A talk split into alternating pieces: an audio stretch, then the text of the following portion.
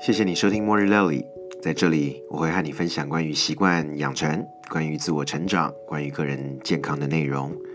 今天我们聊一聊冰箱吧。你知道自己冰箱里面现在有哪些食物吗？你有注意过自己冰箱里面有多少是原食物，有多少是加工品吗？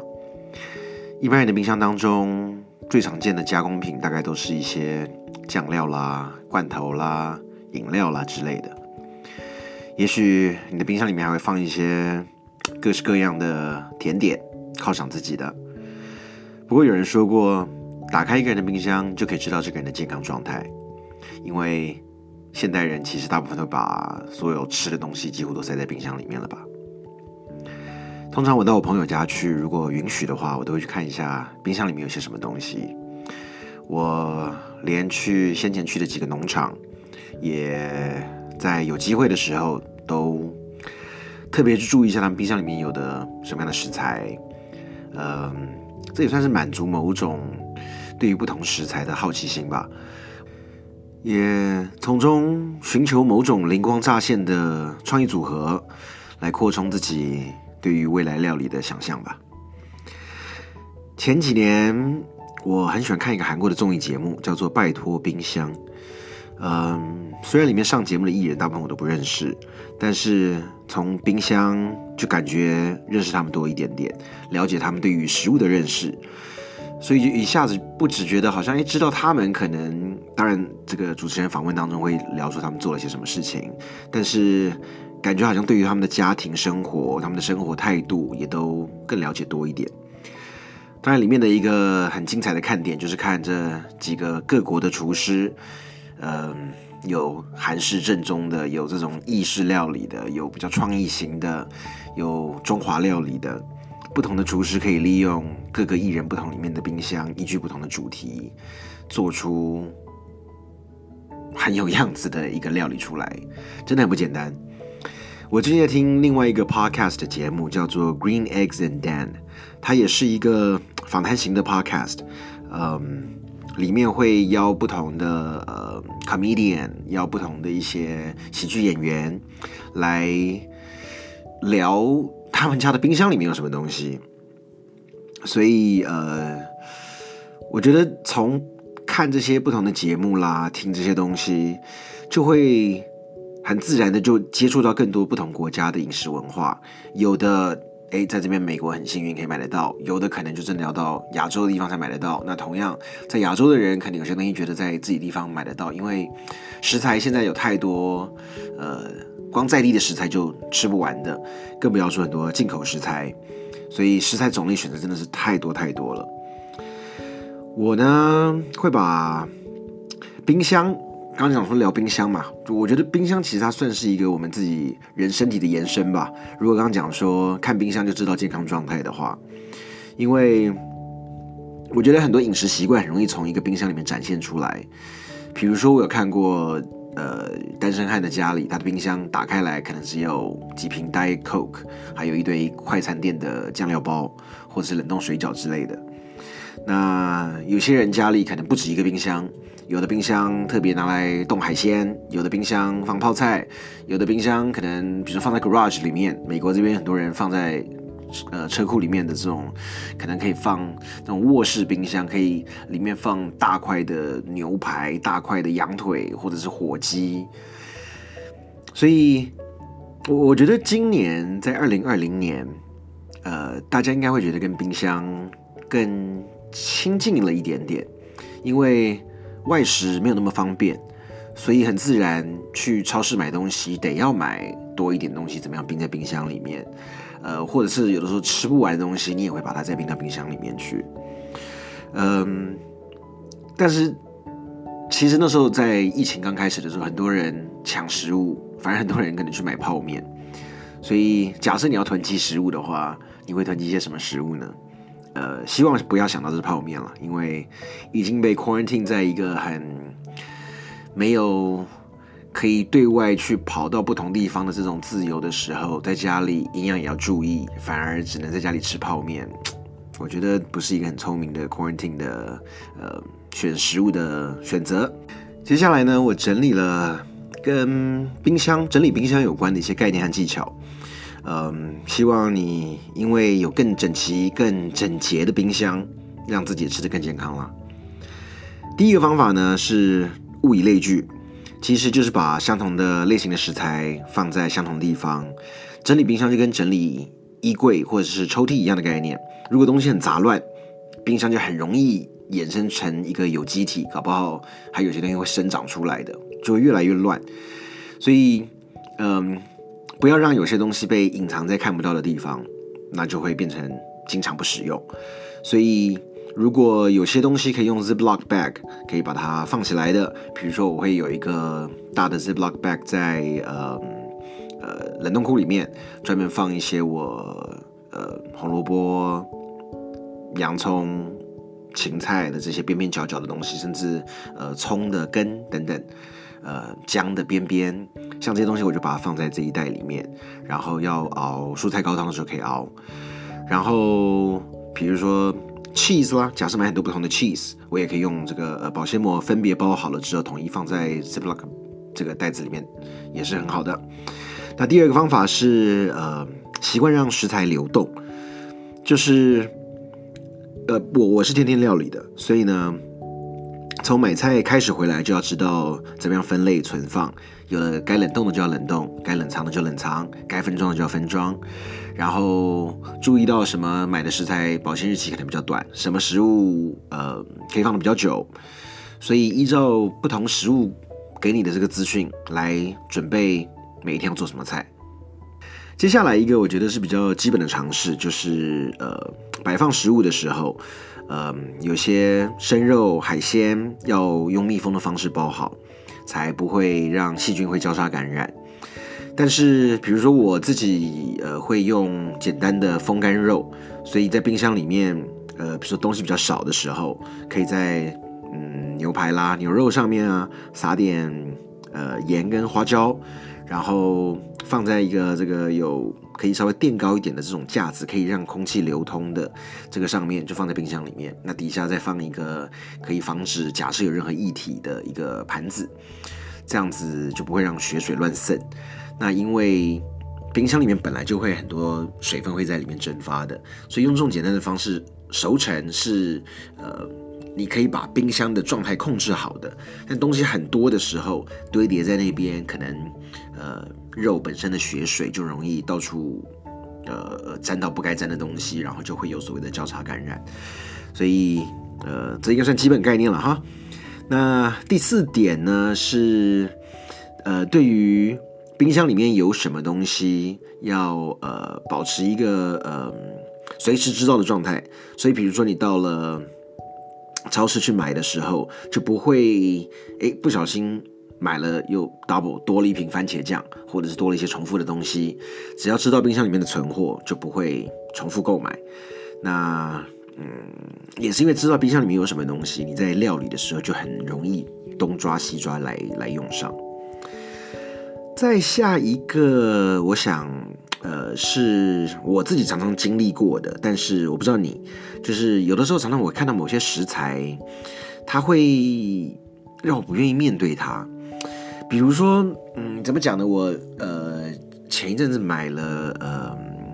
一个这个 artichoke 朝鲜蓟，它就看起来很。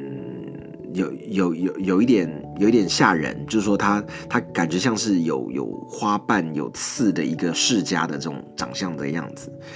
那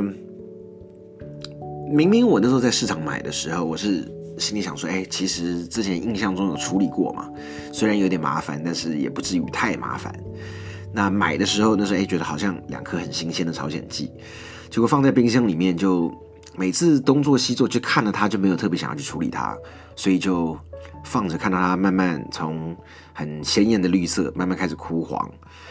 那这种我觉得就是遇到食材不愿意处理，放久久久久久就就刻意摆烂。那其实讲穿了，它就是摆烂嘛。那如何让自己不要摆烂，摆脱摆烂这种方式，我觉得是保持冰箱很重要的一个关键。冰箱保持冰箱整洁很重要的关键，因为，嗯，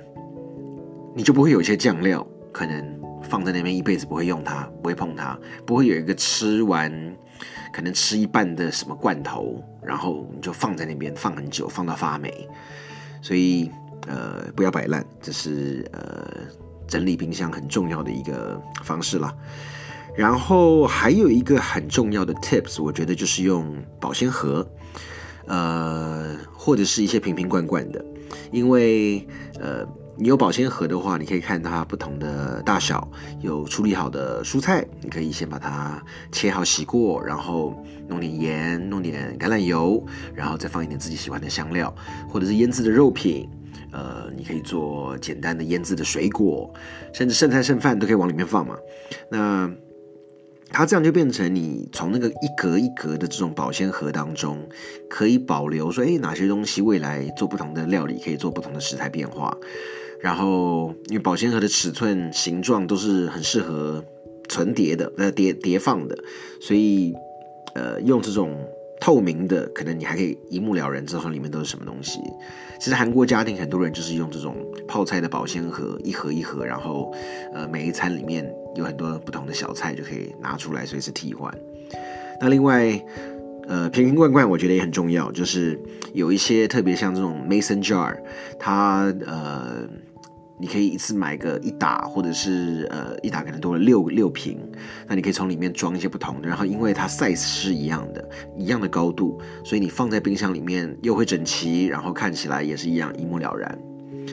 以上就是我所整理出来几个保持冰箱整洁的概念和技巧，希望听了对你有帮助。呃，休息一下，我们马上回来之后，我再跟你分享几个最近我做我觉得非常特殊的料理。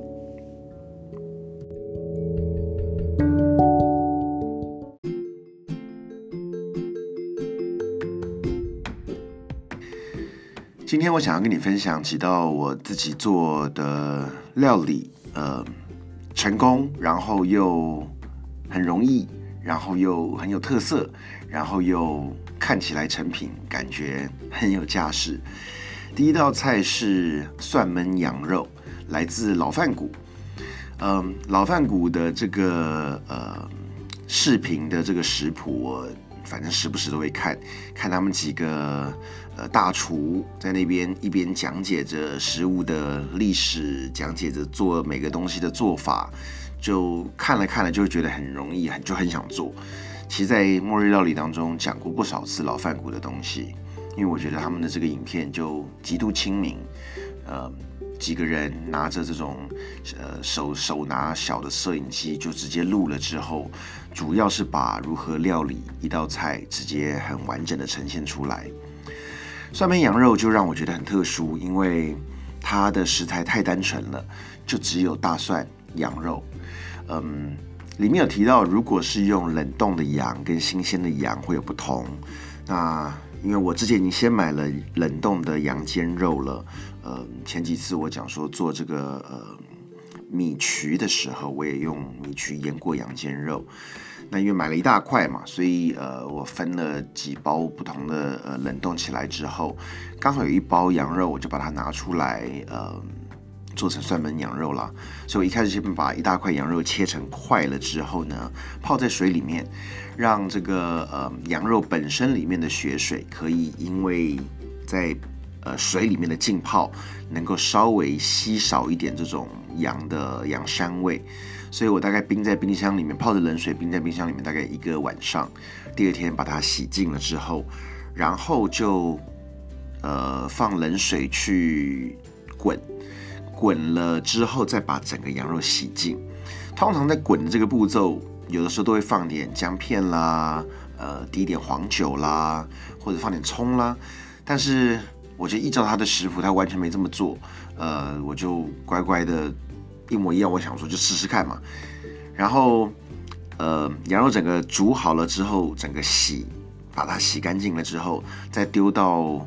焖烧锅里面、压力锅里面，丢个两根干辣椒，然后就让羊肉在里面炖。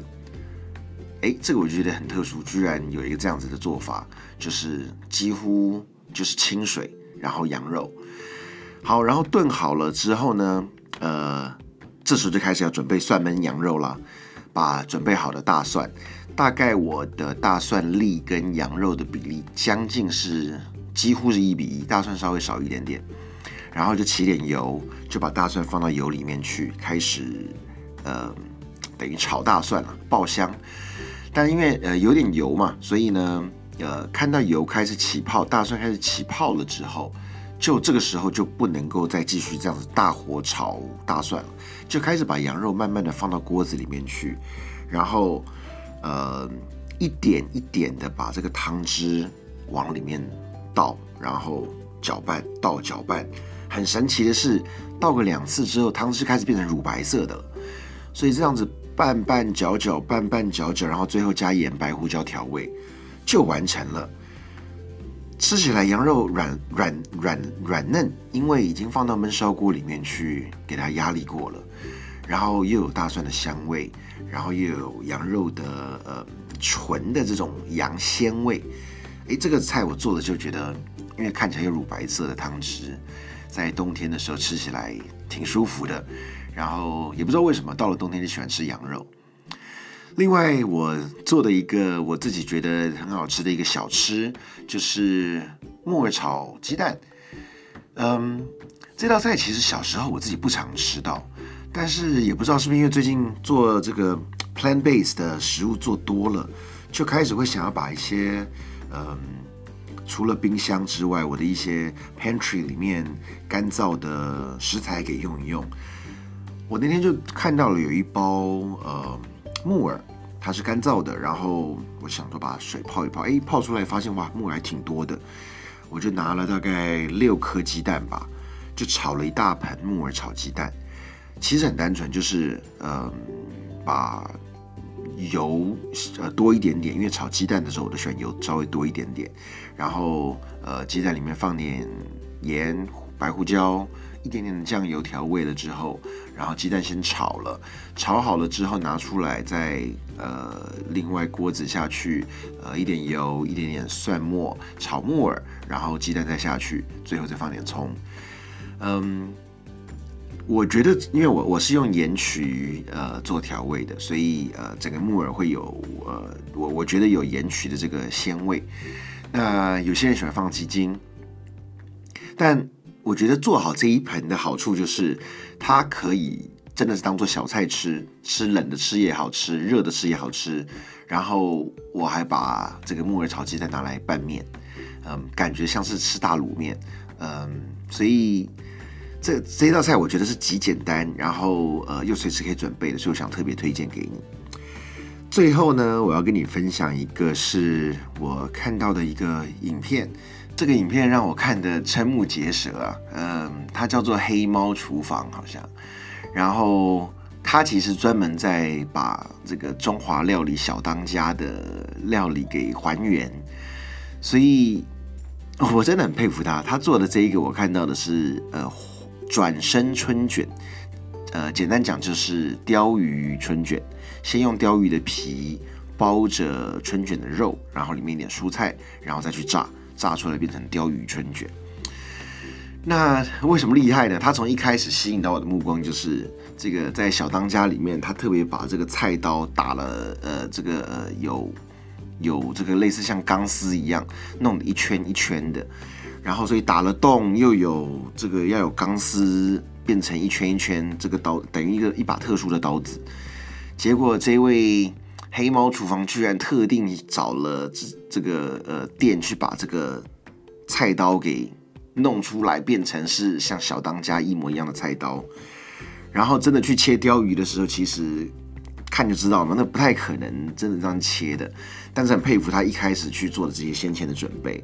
然后准备了一堆鲷鱼，开始还原，然后如何的去鳞去皮，然后最厉害是他最后包出了春卷之后呢，他下去油炸，但发现油炸鱼的皮会外翻，会卷起来，所以这就没有办法弄成漂漂亮亮的春卷的样子。所以他试了很多不同的方法，最后居然解决了。我真的觉得哇，他不但是。有这个极强的料理基础，他还有超强的实验精神，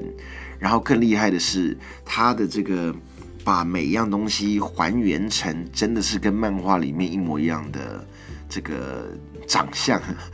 我我真的非常佩服。